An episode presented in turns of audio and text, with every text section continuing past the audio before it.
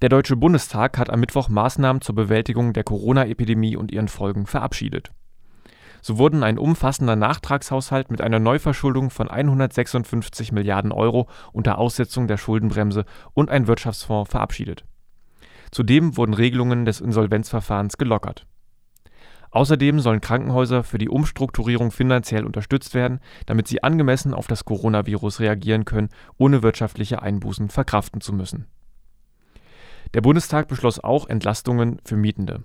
Mietschulden aus der Zeit zwischen April und Juni 2020 können demnach kein Kündigungsgrund mehr sein.